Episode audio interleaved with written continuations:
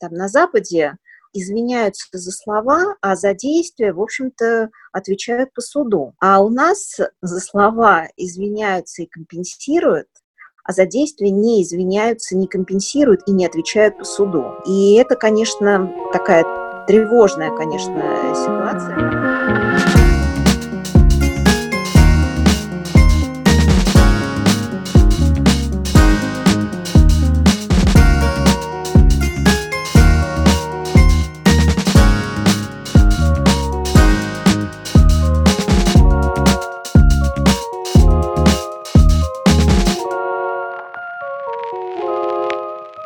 Наши замечательные. Наши восхитительные. Наши замечательные. Это подкаст «Норм». Если что, это отсылка к мему. Да. Ну, вы поймете, наверное. Это подкаст «Норм». Меня зовут Настя Курганская, а напротив меня стоит краснодарская клубника, которую сегодня первая... Ты меня клуб... так называешь? Ух ты, моя краснодарская клубничка. Записываемся сегодня и смотрим на лоток краснодарской клубники. Первая клубника 2021 года. Первая клубника всегда самая сладкая. Я как человек с юга, я знаю, что вообще клубника, она как любовь. Все радуются первой, а надо ждать и стремиться к последней. Ну, в смысле, к самой зрелой. Все, на этом можно заканчивать этот выпуск. Ничего мудрее мы уже не скажем сегодня.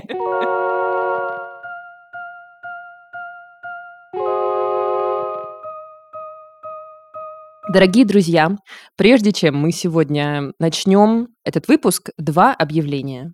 Первое объявление, оно, значит, такого характера. Если вам дорог наш подкаст, если вы любите его так же, что, как... уже стали иноагентами, я не понимаю, почему. Все впереди. Я хочу сказать, Если вы любите наш подкаст, пожалуйста, не скупитесь на комментарии на стриминговых платформах, ставьте нам звездочки, лайки. Это как недавно, знаешь, я увидела в сторисах у одной своей коллеги, у Юли Яковлевой из «Либо-либо», прекрасное выражение, что лучший комплимент, который можно оставить девушке, это поставить оценку и подписаться в Apple подкастах на подкаст, который она делает. А я согласна с этим на 100%. Так что если вы хотите сделать комплимент мне или Даше, пожалуйста, сделайте его в комментариях в Apple подкастах. Поддерживаю. Действительно, многого у вас не просим, просто выражение ваших эмоций по поводу нашего контента. А второе объявление у нашего выпуска есть партнер.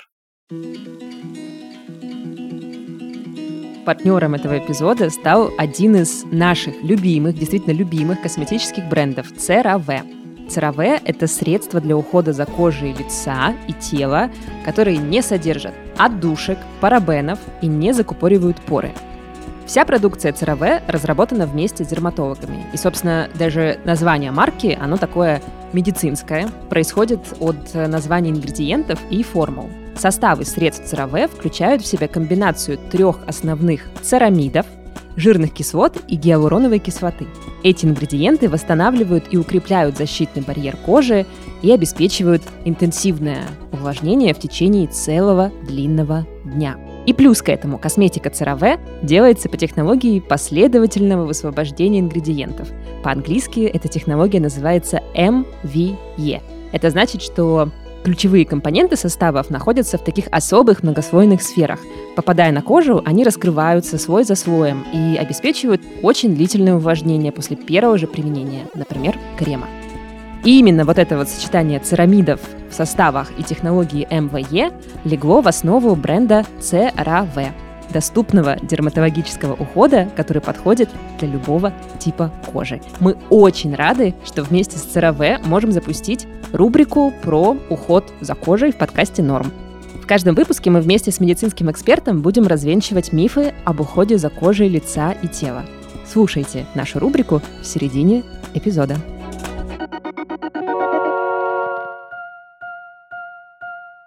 О чем сегодня говорим, Даш? Вообще говорим про какую-то очень насущную тему и проблему, которую давно, кстати, хотели сделать. И вот, наконец, пришел ее черед. Говорим о том, как правильно извиняться. За что, перед кем, почему и надо ли вообще. А почему давно хотели сделать эту тему? Потому а что... вот еще интересно, как понять, да. когда извиняться на самом деле и не обязательно. Да. Такое тоже бывает. Вот очень много в последнее время каких-то кейсов видим в угу медиапространстве, как кто-нибудь где-нибудь накосячил и, может быть, даже извинился, но как-то сделать так ужасно, что совершенно не хочется этого кого-то прощать. Или извинился в формате «мне очень жаль, что вы обиделись». Мне очень жаль, что вы такие тупые. Да-да-да. Да, у нас обычно вот бизнес, мне кажется. Если извиняются, то в какой-то вот такой манере. Ну да, а еще же вот очень много говорили о извинениях после вот этой новой волны мету российского. В прошлом году, когда тоже там нескольких мужчин обвинили в домогательствах, и кто-то извинился, кто-то извинился, но немного странно, кто-то извинился тоже в формате «да, у меня были ошибки, но они были у всех», кто-то не извинился вообще, никак не отреагировал. И, в общем, тоже такая была порождена небольшая дискуссия в соцсетях и этими кейсами тоже. Ну, мужчины, ладно, а вот у нас целая... Ой, сейчас станем иноагентами, если я начну продолжать эту мысль. У нас же как бы целая страна и государственный аппарат никогда перед нами не извиняется перед нами, как перед гражданами. Ой, ну это вообще, это недосягаемый уровень просветления для нашего государства. Да, я даже помню, Простите. как вот когда была вот эта жуткая трагедия с Зимней Вишней, с торговым центром, где случился пожар, и погибла куча детей. Разъяренные родители, естественно, устроили какой-то митинг стихийный и все такое. А губернатор вместо того, чтобы сказать «извините меня», сказал «это пиар-акция». Кто вам платит? То есть вот до такой степени. Но он потом, через какое-то время, там как-то все-таки его привели в чувство, и он сказал типа «сори», но тоже как-то было уже сказал, поздно. наверное, «сори». Да. Ужасно. А вот, между прочим, в Японии я недавно читала, премьер-министр извинялся за то, что его сын поужинал с какими-то чиновниками, и э, японцы рассмотрели это как какую-то коррупцию. Он говорит, простите, плохо воспитал. И королевская семья, кстати, помнишь, все время извинялась за принца Гарри, если он куда-нибудь не в том костюме пришел. Да, Или что-нибудь ляпнул. Ну, да, был такой кейс, что он пришел на Хэллоуин э, в костюме нациста. А, господи, за, за это действительно надо извиниться, да. Ужас. Ну да, у нас, э, конечно, в медийном поле мало каких-то хороших извинений, хороших в смысле, которые можно рассматривать как какой-то позитивный кейс. Мы с Дашей пытались перед записью вспомнить вообще какие-то публичные извинения, которые действительно бы нам как-то понравились, которые были бы уважительными. И мы опять вспомнили только бедную Регину Тодоренко, которая, как мы помним, сняла фильм про домашнее насилие после того, как попала в скандал. Не будем сейчас его пересказывать, легко погуглить. Потом она сняла целый фильм и отправила очень большую сумму денег Центру насилию «Нет». Целая была развернута стратегия по ну, в том числе, наверное, по отмыванию собственной репутации, конечно, да. но и по извинению, в общем, тоже. Но мне кажется, еще секрет э, успеха извинения Регины Тодоренко во многом в том, что она поняла действительно свою ошибку и поняла, что она действительно была не права, потому что она изучила матчасть, скажем так. Угу. Она сходила к Ане Ривиной, и Аня Ривина, руководителю Центра насилия нет, нам про это рассказывала в одном из эпизодов Норма. Мы дадим ссылку в нашем телеграм-канале.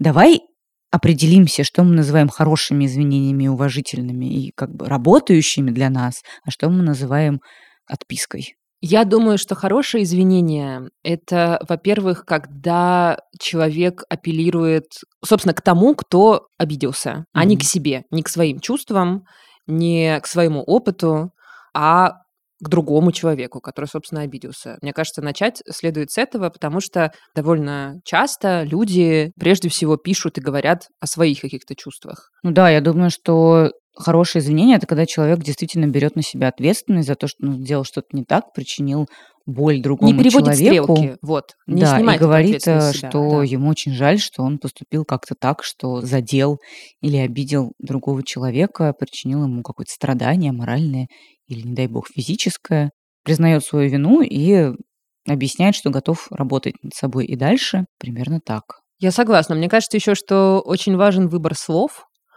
а, потому что вот это интересный вопрос, вопрос языка интересный. Вот э, я сейчас немножко в сторону отойду, но для меня это сейчас очень актуально. Я стараюсь в своем э, лексиконе сейчас, например, по возможности избавляться от слова «сори», которое я довольно много использую в переписках и в какой-то просто повседневной речи, потому что я поняла, что оно как будто бы обесценивает на самом деле то, что я хочу сказать. И в слове «прости меня», выражении «прости меня» или хотя бы прошу прощения, Хотя прошу прощения, это все-таки менее такое, да, нагруженное слово, нагруженное выражение, как будто бы, когда ты говоришь «я прошу прощения», ты... Как будто бы ты хочешь пройти в метро. Немножко, да. Говоришь, Прошу Но прощения. Вот, мне кажется, выражение «прости меня», оно самое такое, ну, самое сильное, самое мощное, и его как будто бы сложнее всего всегда произнести. А для меня самое сильное «извини меня, пожалуйста», вот так сказать. Ну вот «извини меня», «прости меня». Для меня они, в принципе, равноценные. Но, в общем, как будто бы в них ты максимально признаешь свою ответственность, свою вину за то, что ты что-то там сделал не так или как-то обидел человека. А когда я пишу сори, я стала чувствовать, что для меня это всегда немножечко такая отписка. То есть я как бы извиняюсь, но не то чтобы очень много эмоций в это вкладываю на самом деле. Обычно пишут сори, но... Да, и это как будто бы начало какого-то токса по отношению к тебе. Немножко, да. То есть как будто бы человек извиняется, но и все-таки не совсем извиняется, а все-таки хочет обратить внимание, что накосячил не только он, а еще кто-то и так далее. Угу. Короче, выбор слов сильно важен. Вообще вот это «но» — это всегда очень плохо в извинениях. Прости, конечно, но ты тоже хорош. Так Ой, себе да, извинения. Ужасно, да. Прости, конечно, но ты сама виновата. Или вот так, например, ну что ты от меня хочешь извинений, ну извини меня пассивная агрессия сейчас угу. ударила мне в лицо. Да. Короче говоря, хочется, чтобы люди как-то между собой договорились общественно, что если уж мы решаем извиниться перед кем-то, если уж мы находим в себе эту силу, то мы бескомпромиссно извиняемся, без каких-то «но», без э, «но ты тоже хорош», без этих всех оговорок. Но это же так сложно иногда бывает сделать, потому что на самом деле не только на тебе часто лежит вина в каком-то конфликте. А вот давай это обсудим. Окей, хорошо, мы разобрались со словами, более-менее разобрались абстрактно, какими мы хотели бы видеть хорошие извинения. Вот давай поговорим про личный опыт. Как тебе извиняться, Даш? Легко или сложно? Я так воспитана, что так. мне извиняться было на самом деле всю жизнь легко. Меня учили вообще вежливости максимальной. Очень вежливым человеком меня воспитали. И я всегда говорю, ой, простите, извините, извините, простите, когда где-нибудь куда-нибудь иду. Такой я человек. Спасибо, пожалуйста, тоже я всегда говорю бесконечно и без повода, и с поводом. И до каких-то пор мне было это очень легко, реально. И я еще считала, что извиняется всегда сильный человек. Вопреки, кстати, мне кажется, устоявшемуся в России мнению, связанному ну, с какой-то нашей вообще такой, наверное, тюремной культурой и культурой всяких репрессий, что извиняется человек слабый или, допустим, если человек извинился, значит, на него сейчас повесят всех собак. Ну вот я всегда считала наоборот, что мне извиниться несложно. Я очень сильная, духовно высокоразвитая личность, угу. которой легко быть великодушной. И если кто-то на меня за что-то обиделся, даже если я особенно не чувствую своей вины, мне очень легко подойти и сказать, ну прости меня, пожалуйста, я, наверное, поговоричилась, была не права, может быть, что-то там как-то неловко пошутила. Мне правда очень жаль, извини. Но, честно говоря, в последнее время, там, в последний, не знаю, год-два, я стала думать, а почему я все время так легко беру на себя вину, которую я не чувствую в некоторых ситуациях. И я стала так замечать э, благодаря не личным коммуникациям, а каким-то рабочим. Потому что в личных коммуникациях мне до сих пор легко там с родными, с близкими, с друзьями, с кем-то еще проявить какое-то великодушие, даже если я не чувствую, что моя шутка была такой уж обидной, чтобы человек там как-то высадился и, не знаю, залился краской, расплакался или там еще что-то. Ну, если он, правда, так чувствует, то, конечно, это я его задела. Я ведь хорошо знаю и люблю этого человека. Но вот в каких-то рабочих коммуникациях я стала замечать, что я уже не готова говорить на какие-то предъявы моих начальников или партнеров, ну, я имею в виду каких-нибудь заказчиков, когда они начинают «Ой, вы опять не уложились в сроки» или «Ой, почему я должен, должна по сто раз повторять одно и то же, почему у вас ничего не готово?» Ну, в общем, какие-то такие вещи. Я не готова уже им говорить «Простите, я сейчас все исправлю, я лечу, и с меня слетают тапки, потому что я очень спешу вам угодить». Вообще-то, мне кажется, это потому, что я поняла, что я довольно профессиональная персона, и нормально все делаю, а вот эти штуки, вот эти реплики моих коллег по работе или там партнеров, кого угодно, заказчиков, они неправдивые. Ну, послушай, бывает же все-таки по-разному. Тут сложно придумать какой-то универсальный алгоритм. Вообще-то ситуации, когда ты что-то сделал не так в работе, тоже бывают. Да, конечно, нет, когда я что-то не так сделала в работе, я, безусловно, извинюсь 258 раз. Еще Тогда, я... Даш, мне кажется, что у тебя просто сильные границы стали. Правда? Да, мне кажется, что дело в этом, на Они самом на деле. замке. Несколько актуальных вопросов здесь вижу я. Э, Обсудим сейчас. Так, так, так. Во-первых, мне кажется, что у меня вообще все наоборот. Я слушала тебя и думала о том, что мне как раз гораздо легче извиняться в рабочих коммуникациях, потому что я как будто бы...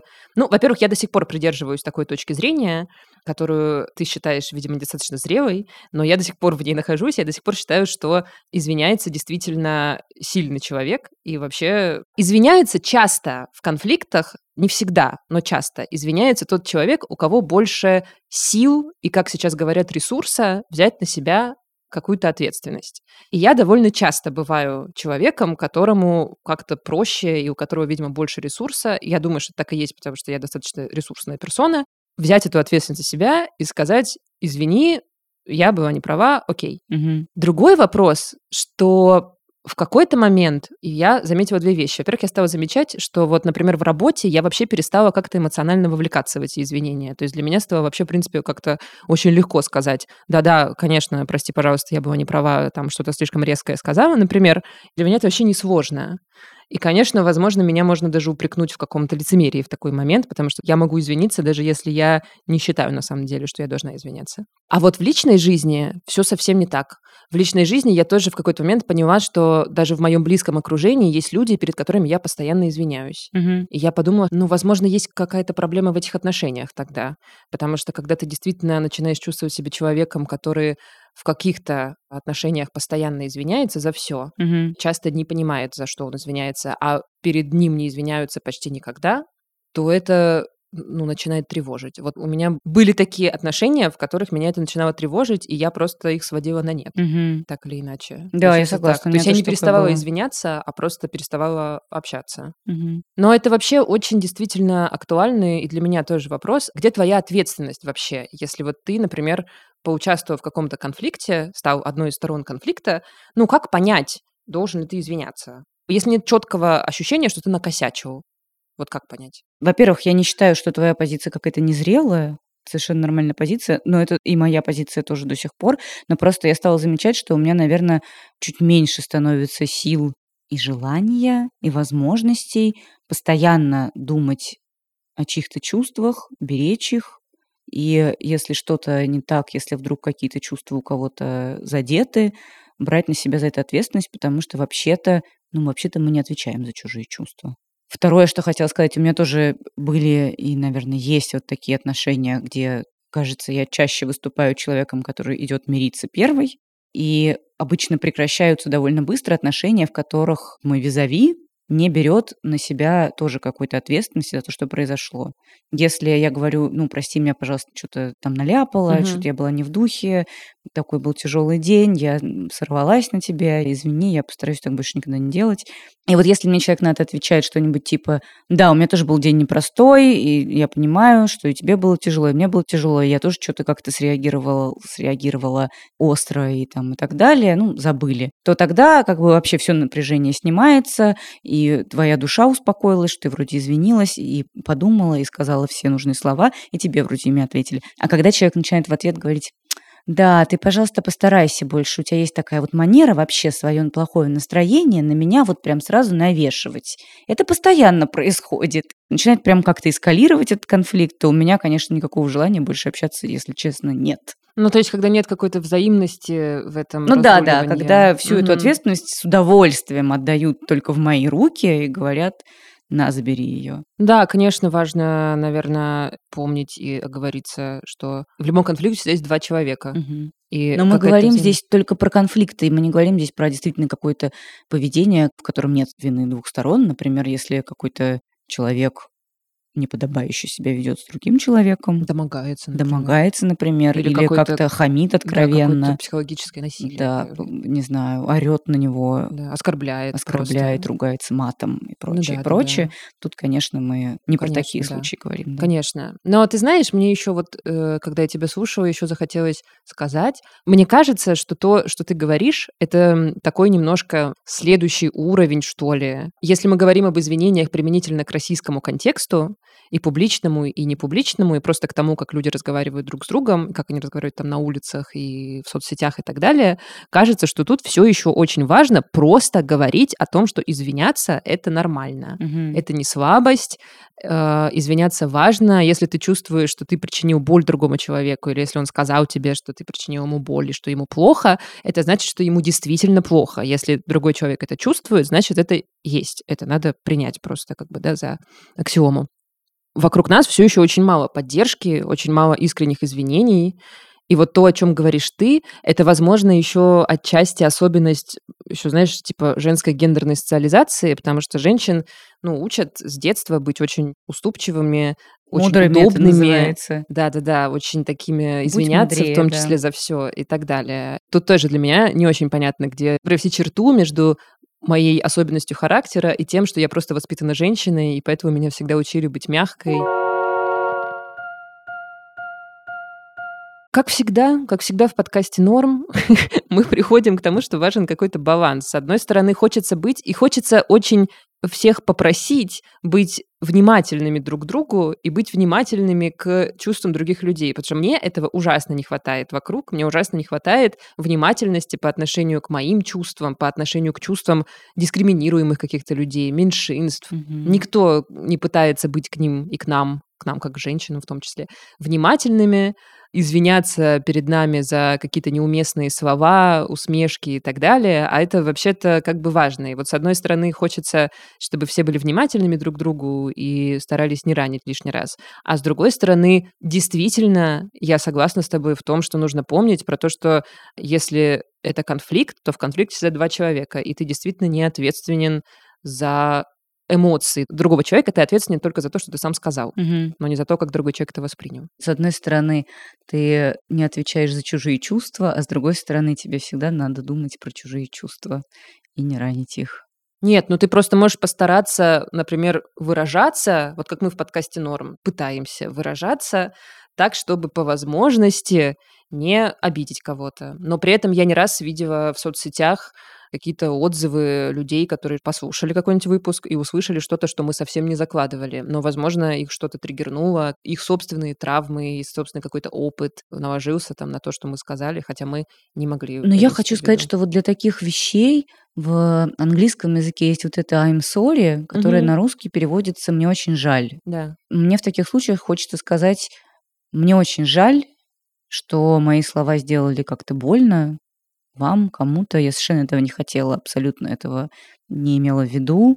Но я постараюсь быть внимательнее в следующий раз, когда буду с вами разговаривать, и обратить на это внимание». С другой стороны, вот когда я говорю по-русски, это мне жаль, что так вышло, мне кажется, что как будто бы недостаточно я свою ответственность беру на себя, а как будто бы немножко ее снимаю, нет? Да, есть Жаль, такое. что так вышло, типа, ну извиняться не хочу. Ну да, как будто бы ты говоришь, ой, вы расстроились, как жаль. Как жаль, что... Ну, это правда, действительно жаль, что вы расстроились. Знаешь, что еще я не люблю? Когда люди, пытаясь извиниться, публичные люди тоже так часто делают, говорят что-нибудь типа «Ну ты же знаешь меня, ты же знаешь, какой я человек». Ой, да, это я тоже не люблю. Это Вот просто У кошмар. меня был в юности друг, который говорил, да, вот такое я говно, и ешьте меня все с маслом. Стоит ли говорить, что я перестала с ним общаться довольно быстро? Да, таких людей хочется забывать. Время для нашей партнерской рубрики с косметическим брендом CeraVe. CeraVe – это доступный дерматологический уход для любого типа кожи. В каждом выпуске мы будем разбирать один миф про уход за кожей. Начать мы решили с разных глупых вопросов и заблуждений вокруг умывания и вообще очищения кожи от всего плохого. Нужно ли умываться, что называется, до скрипа? Сколько раз в день вообще нужно умываться? Как часто и чем нужно умываться мужчинам? Есть ли вообще какая-то разница в средствах для умывания для мужчин и для женщин? Все эти и другие вопросы мы с Дашей задали Майе Гаудобиной, врачу-дерматологу, косметологу и медицинскому эксперту марки CeraVe. Первое, о чем я хотела вас спросить, такой, наверное, самый, может быть, актуальный для меня вопрос. Нужно ли и полезно ли умываться, что называется, до скрипа? Многие любят вот такое умывание хардовое, но полезно ли это? Всем добрый день. Это очень хороший и достаточно частый вопрос, что касается именно очищения до скрипа, потому что это то, что создает чувство психологически комфортной, чистой кожи. И иногда складывается ощущение, что если ты хорошенечко себя не потер, а лучше даже мочалкой или каким-то гаджетом, то кожа точно не будет чистой. На самом деле это не совсем соответствует физиологическим нормам и здоровью верхнего слоя кожи потому что в нашем организме все устроено достаточно разумно. Нужно очистить достаточно, но не чрезмерно. Если мы возьмем с вами десятибальную шкалу, то очищение на 10 из 10 – это хорошо, на 15 из 10 – это уже совсем не про здоровье. Потому что в верхнем слое кожи у нас есть особые структуры. Это жировые структуры и небольшое количество водных, которые находятся в правильном соотношении друг с другом. Также у нас есть с вами секрет сальных и потовых желез, который выделяется на поверхность кожи, и он-то и смешивается с остатками макияжа и с теми загрязнениями, с которыми мы встречаемся в течение жизни, в течение дня. Вот их, эти загрязнения, секрет сальных желез, потовых желез нужно аккуратно смыть, а все, что касается собственных структур, оставить желательно в неизмененном виде. Поэтому вот этот вариант жесткого умывания, когда вы используете достаточно жесткие средства или большое количество ступеней в умывании, или какие-то дополнительные аксессуары, которые делают ваш привычный ритуал умывания очень интенсивным, они не очень хороши для кожи это будет такой негативный фактор с точки зрения возможной провокации сухости в дальнейшем, а также нарушения кожного барьера и даже преждевременного старения. Поэтому так делать не стоит. А оптимальный ритуал умывания, он какой? Вот вы сказали многоступенчатое, иногда бывает не очень хорошо, а вот оптимально это сколько раз умываться в день и с каким количеством средств может быть? Базовое умывание – это два раза в день, утром и вечером вместе со средством. Вот здесь я хочу обратить ваше особое внимание на то, что если с утра вы умылись обычной водой, то кожу вы не помыли. Вы как бы разбудили себя, но не смыли загрязнение с кожи, потому что ночью интенсивно работают сальные железы, выделяется кожное сало, его тоже нужно с утра смыть. Это может быть всего одно средство для очищения, которое вы используете утром и вечером. Очень желательно, чтобы оно было мягким и максимально подходящим вашему типу кожи. Также дополнительное очищение со средством возможно после интенсивных занятий спортом, после длительных прогулок, морских купаний. Это совершенно не возбраняется. Если у вас мягкое моющее средство, и вы в течение дня еще раз его используете, то никакой катастрофы для кожи не произойдет, сплошная польза. Что касается ступеней вычищения, ваше умывание может быть одноступенчатым, если вы не пользуетесь устойчивым макияжем и если ваши средства для очищения кожи одновременно смывают косметику, или это может быть, например, двуступенчатое умывание, когда вы используете дополнительно средства для демакияжа первым этапом и средства для очищения кожи вторым, и также Ритуал очищения может заканчиваться применением тоника или какого-то средства его заменяющего, например, термальной воды. Нас слушают в том числе и мужчины тоже, и для них рекомендации такие же. Есть ли вообще различия вот в ритуале умывания для мужчин и для женщин? Есть ли какие-то специальные рекомендации для мужчин? Начнем с того, что их кожа на 30% содержит коллагена больше, чем женская, поэтому в среднем она более плотная, и, соответственно, текстуры, которые мы подбираем, чаще всего более легкие. Кроме того, у мужчин есть свои факторы, которые способствуют постоянному раздражению кожи, в частности, частое бритье. И, конечно, их кожа тоже нуждается в качественном очищении. В моей практике процентов 20-30 составляют мужчины обычно на приеме. И в практике я рекомендую одно средство для очищения, потому что это очень удобно, да, и не нужно много раз думать. Очень хорошо, если оно бывает в разных форматах. Мужчины занимаются спортом, чтобы для зала в сумке был какой-то небольшой формат того же самого средства. И здесь я хочу отдельно акцентироваться на том, что когда вы после занятий спортом в душе просто моете голову, например, и какие-то капли стекают и попадают на лицо, это недостаточное очищение нужно специальное средство, которое бы лицо очистило. На самом деле какие-то нюансы нам кажутся даже анекдотичными. Прошлым летом у нас было очень большое исследование. В его проведении приняли участие 5,5 тысяч респондентов из 11 стран, и обсуждались привычки и мифы, как раз связанные с очищением кожи. И вот этот вот фактор того, что уже зашел в душ, моешь голову, да, что-то попадает, этого достаточно, он встречается более чем у половины респондентов. То есть это, ну, какая-то срабатывает, да, внутренняя установка, немножко не про кожу. Поэтому вот на этом я бы хотела акцентироваться отдельно. Помимо того, что для мужчин очень важно умывание со средством утром и вечером, точно так же, как и для женщин, пожалуйста, не забывайте после интенсивных занятий спортом тоже отдельно умыть лицо. Лучше лишний раз кожу дополнительно очистить, потому что это в дальнейшем приведет к тому, что меньше будет воспалительных проявлений, меньше кожа будет сохнуть и как-то себя неправильно проявлять, скажем, в виде каких-то шелушений, покраснений, а, чувства зуда, небольших неприятных ощущений. Вот чтобы этого всего не было, мы просто качественно ее очищаем. И для мужчин, повторюсь, очень удачные варианты – это варианты очищающих гелей. Тем более, что они есть в разных форматах. Один на все время, как у меня пациенты любят говорить, доктор, можно мне, чтобы одна банка, и я не думал, потому что слишком много других решений в течение жизни принимаю. Вот, в этом случае, конечно, можно, но почему же нельзя?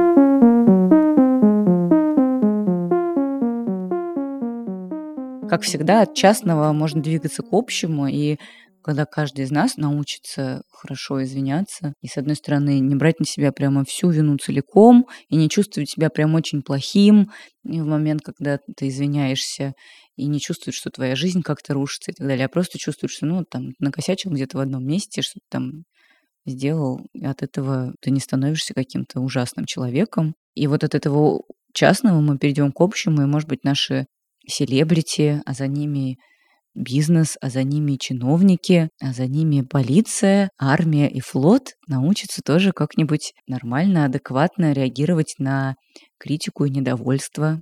Я думаю, кстати, что вообще-то довольно хорошо, когда появляются какие-то, если можно так это назвать, шаблоны извинений.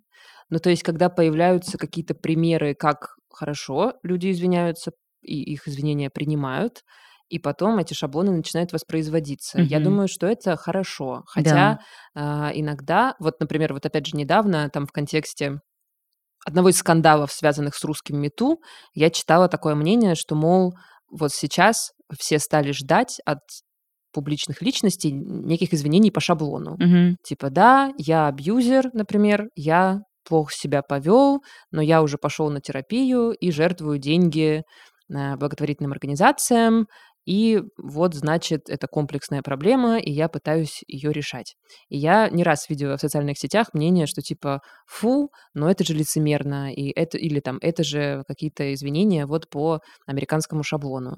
Но мне кажется, честно говоря, что это шаг в сторону какой-то действительно важной рефлексии, которую да. нам всем надо провести. И я, в принципе, честно говоря, мне вообще глубоко безразлично, если честно, насколько человек, который пишет такой пост, действительно искренне испытывает эти эмоции. Если он отправит 200 рублей центру насилию нет, но, честно говоря, мне абсолютно пофиг, искренне он это сделает, лицемерно он это сделает. Но то, что он сделает такой жест, и то, что он покажет своим, например, читателям в Фейсбуке вот такую позицию, это гораздо важнее. Конечно. Но я помню такую дискуссию в американском сегменте там медиа и всяких соцсетей, когда какие-то тоже селебрити извинялись перед национальными меньшинствами за там какое-то свое неподобающее поведение. И люди писали, типа, ну что вы, неужели вы верите, что человек перестал быть расистом, mm-hmm. просто написав вот этот цветистый пост о том, как ему жаль, и как он не хотел, и как он просит прощения, и переводит деньги в благотворительный Конечно, в это никто не верит. Нельзя прекратить быть расистом по щелчку осознать это. Конечно, если ты расист или там какой-то женоненавистник или кто-то, должен пройти какой-то длинный-длинный-длинный путь, да. чтобы пересмотреть свою картину мира. Потому что эта картина мира, от нее никуда не денешься. Она уже заложена, и нужно реально очень много работы проделать, чтобы она изменилась. Да, но когда ты пишешь вот такой да. пост, типа по шаблону... Ты, ты говоришь как бы... с людьми, которые сомневаются, у которых еще картина мира какая-то не сложилась, и они видят эти посты, видят эти высказывания, такие, а, ну, наверное, плохо быть все-таки расистом, наверное, действительно не нужно там обижать женщин, а нужно их уважать. И еще, мне кажется, надо помнить, что когда ты извиняешься публично, ты все-таки переходишь из какого-то контекста лично себя и твоего человека, которого ты типа обидел, в контекст публичный. Ты как бы встраиваешь себя в некий публичный контекст, в котором вообще-то гораздо важнее извиниться, пусть и немного искусственно, пусть и немного натужно, пусть и так, что тебе действительно не все поверят, но вот этот жест извинения будет просто важнее, чем жест молчания. Мгм. Он будет важнее для нас, как для комьюнити, как для общества, как для людей, короче говоря. Да, это правда. И об этом кажется, что тоже очень важно думать. А мы сейчас, наверное, чтобы не быть с тобой слишком абстрактными, попробуем разобрать несколько конкретных публичных кейсов с психологом. Мы, как всегда, решили не ограничиваться только нашими с Настей рассуждениями о том, как извиняться плохо и как извиняться хорошо. Мы решили позвонить психологу Татьяне Орловой и спросить у нее, как она считает, нужно извиняться, в каких случаях. И с Татьяной мы попробовали разобрать несколько вот этих публичных кейсов извинений и понять, что с ними так, а что с ними не так.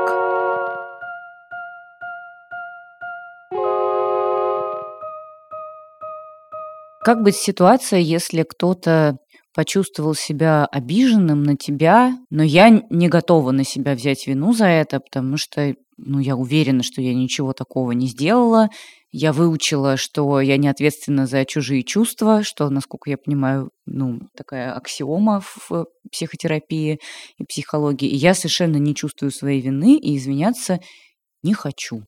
Ну, это тоже нормально, и важно тогда объяснить свою позицию. Если хочешь сохранить отношения, то можно признать чувство другого и сказать, что я вижу, что тебе правда больно, а, но я не хотела нанести тебе обиды, и я сделала это по тем или иным соображениям, и совершенно не думала о том, что это причинит тебе боль. Мгм.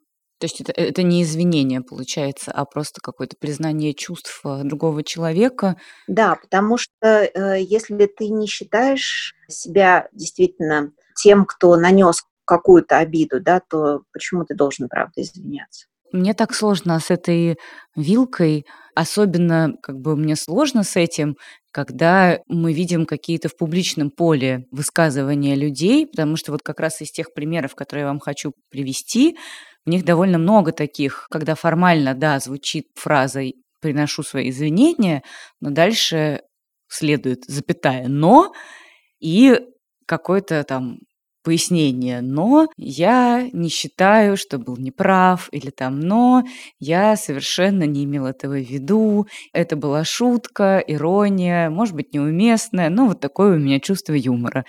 Может быть, наверное, если мои чувства будут задеты, и человек мне скажет, «Э, сори, но я пошутил, я, может быть, подумаю о том, общаться ли с ним вообще дальше, или как-то минимизировать с ним общение, если у него такие шутки. Но в общественном контексте, мне кажется, что это абсолютно неприемлемая форма извинений, и стоило бы как-то по-другому это делать. Нет ли здесь каких-то двойных стандартов с моей стороны, как вы считаете? Нет, нет, я согласна, потому что а, не общаться с человеком мы всегда можем, мы всегда можем выбрать, продолжать нам общение или нет.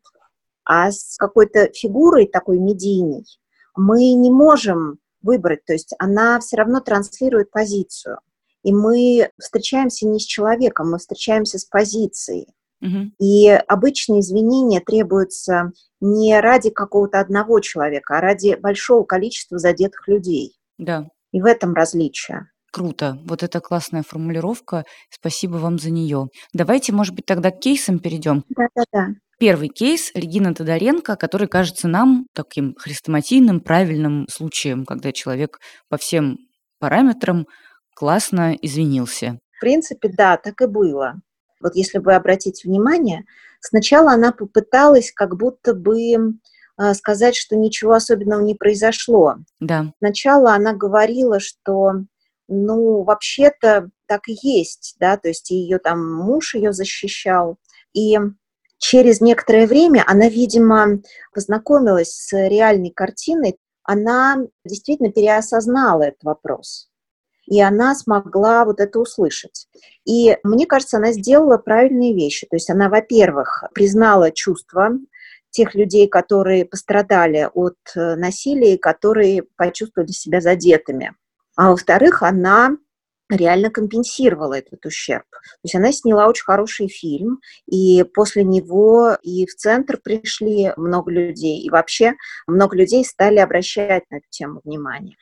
И она просто ну, вот, пожертвовала э, деньги, и не маленькие. Да. Мне кажется, это такой хороший пример, и мало кто так делает. И мне кажется, что вот когда человек такое э, действие совершает, это ну, нанесенная травма, она изглаживается. То есть скорее к человеку относится с еще большим уважением. Да, я тоже с вами согласна. Нам очень э, понравилось поведение Регины в этой ситуации. Но, к сожалению, мы не нашли ни одного случая аналогичного. Может быть, мы плохо искали, но кажется, что просто их не было в публичном поле. Может быть, они где-то в непубличном поле прошли.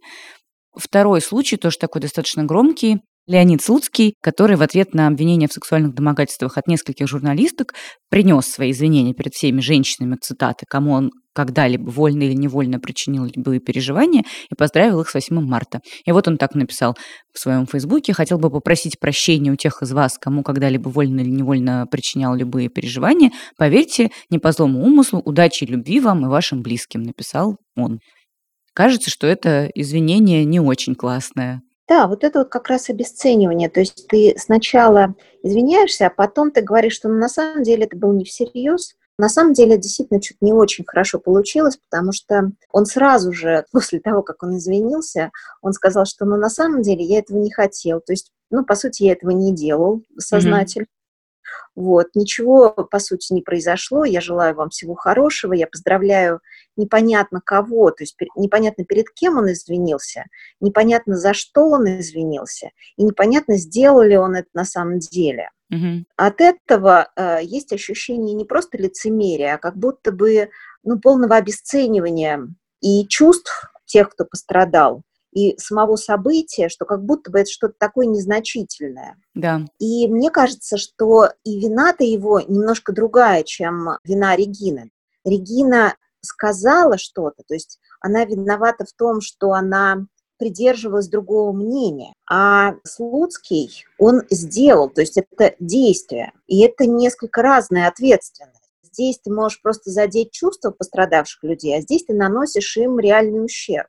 Если вот говорить, например, там про наши и западные кейсы, то там на Западе извиняются за слова, а за действия, в общем-то, отвечают по суду. Угу. Вот. А у нас за слова извиняются и компенсируют, а за действия не извиняются, не компенсируют и не отвечают по суду.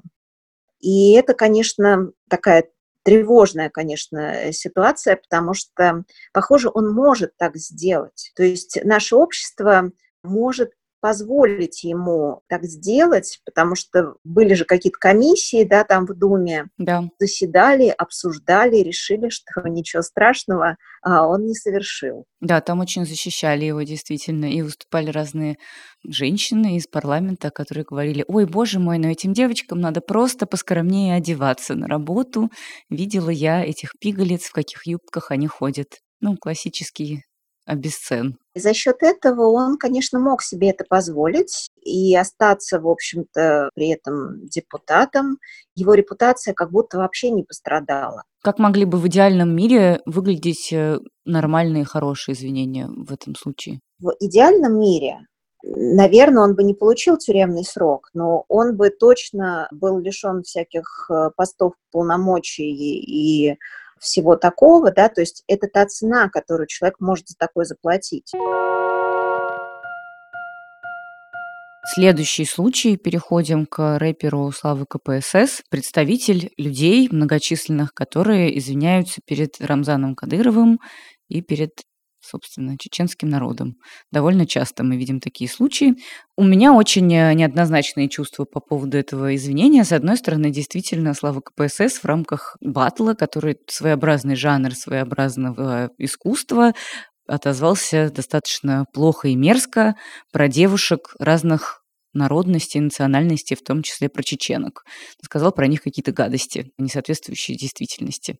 Но, с другой стороны, кажется совершенно несправедливо то, что началось дальше. Всякие угрозы в его адрес посыпались ему до такой степени, что он там должен был удалить всякие свои социальные сети, уйти в подполье, скрываться. И вот в итоге он записал видеоролик. Я хотел бы искренне извиниться перед э, китайцами, армянами и чеченцами за ту неудачную шутку, которую я позволил себе на этом батле. Э, я ни в коем случае не хотел оскорбить какие-то нации. У меня есть друзья разных национальностей, я со всеми общаюсь хорошо и с одинаковым уважением. А, еще раз, я никого не хотел оскорбить. И тоже кажется плохое какое-то извинение, да, потому что, ну, если бы человек осознал, что он как-то некрасиво сказал про девушек, он бы, наверное, извинился перед девушками, а так, получается, он извиняется перед мужчинами. Ну, короче, какая-то прям совсем странная со всех сторон история. Ну да, вот это вот такое очень общее когда ты не говоришь, в чем именно твоя вина и перед кем именно ты провинился и в чем ущерб для вот этой конкретно группы людей, то становится непонятным, действительно ли человек понял, про что он говорит, действительно ли он осознал ущерб для тех чувств, которые он задел. Непонятно, были ли на самом деле задеты чувства девушек, за которые оскорбились на самом деле мужчины. То, что за них оскорбляются мужчины, говорит просто о выстроенной иерархии, о том, что именно мужчины следят за женщинами, да, и о том, что женщины, в общем-то, не имеют своего права голоса, и они не могут никак отозваться, да, а это как будто бы укор мужчинам, что они плохо следили. Ну, и это само по себе говорит о дискриминации, Э, то, что он э, стал извиняться, ну, понятно, что страшно в такой ситуации человеку. Угу. Ну да. Конечно, неприятно, что в основном, видите, получается так, что сильные вынуждают извиняться слабых, а не наоборот, как хотелось бы. Да, и не цивилизованными способами. Это э, не происходит в поле диалога, а происходит в поле угроз и действительно ощущение, что если ты не извинишься, то все, ты можешь прощаться с жизнью. Да, но в этом серьезное отличие от того, когда просят извиниться какие-то группы людей, типа феминисток или представителей ЛГБТ, которые явно не могут ничего сделать в публичной фигуре. Безусловно, да. Хотя там тоже, конечно, есть угроза, что ты потеряешь контракты, репутацию, и это тоже серьезный ущерб. Но, тем не менее, все равно человек может взвесить, что ему важнее, его убеждения, если он действительно хочет их придерживаться, или публичные извинения. Здесь выбора просто нет. Кейс про ресторан Тануки, у них прям несколько подряд было ситуаций. Сначала они сделали постеры с э, полной женщиной и очень худой женщиной, написали, что вот одна есть пиццу, а вторая есть наши суши. И когда все были возмущены, компания написала, мы приносим извинения за неуместный креатив, перегнули палку, чувство юмора и меры покинуло нас. Мы не знали о болезни Уитни Тор. Это вот эта полная женщина, плюс сайз-модель, очень красивая, просто потрясающе выглядит она. Ни в коем случае не хотели задеть людей с проблемами со здоровьем. Простите нас, пожалуйста, мы больше так не будем. И достаточно справедливо это извинение не удовлетворило людей, они написали, ну окей, вы извинились перед людьми с проблемами со здоровьем, не хотели их задеть, а всех остальных вы что, хотели задеть? Вот. И следующий случай у них был такой, они открыли новый ресторан, и в меню там были всякие сексистские фразочки, типа «умелая женщина, даже из того, что плохо лежит, быстро сделает то, что хорошо стоит». Ну, вот подобные чудовищные штуки. И хозяин э, этой сети написал, что мы против сексизма, гендерных объективаций и дискриминаций. Наш проект про иронию и даже самоиронию, которую каждый будет интерпретировать по-своему и так далее. Ну вот, кажется, хрестоматийно плохое извинение перед нами? Плохое, потому что тема сейчас очень болезненная и очень такая острая. Никто не может к этому относиться сейчас с юмором, потому что общество совсем недавно да, осознало, вот это гендерное насилие, да, о нем стали говорить, и очень много историй в памяти всплывает, когда реальные люди пострадали, и это как шутить над какой-то, не знаю, там, например, сейчас вот эти вот принимаются все законы по поводу оскорбления чувств, связанных с войной, с ветеранами и все такое. То есть вот эта тема, она уже признана почему-то, да, э, что вот на эту тему шутить нельзя. А вот эта вот тема, которая реально сейчас э, многих очень трогает, да, она как будто бы каким-то поколением таким вот чуть старше 30 еще не ощущается. То есть это люди, которые выросли в другой культуре, и они не переживают так же это. Это как будто бы не травма. На самом деле это травма. И такие извинения, они вдвойне болезненны, потому что они отрицают чувства. Они не просто не извиняются, да, они говорят, с вами ничего не произошло. Угу. И поэтому, конечно, они не могут быть приняты.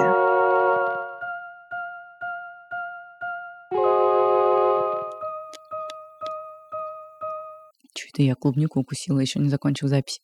Извините, пожалуйста.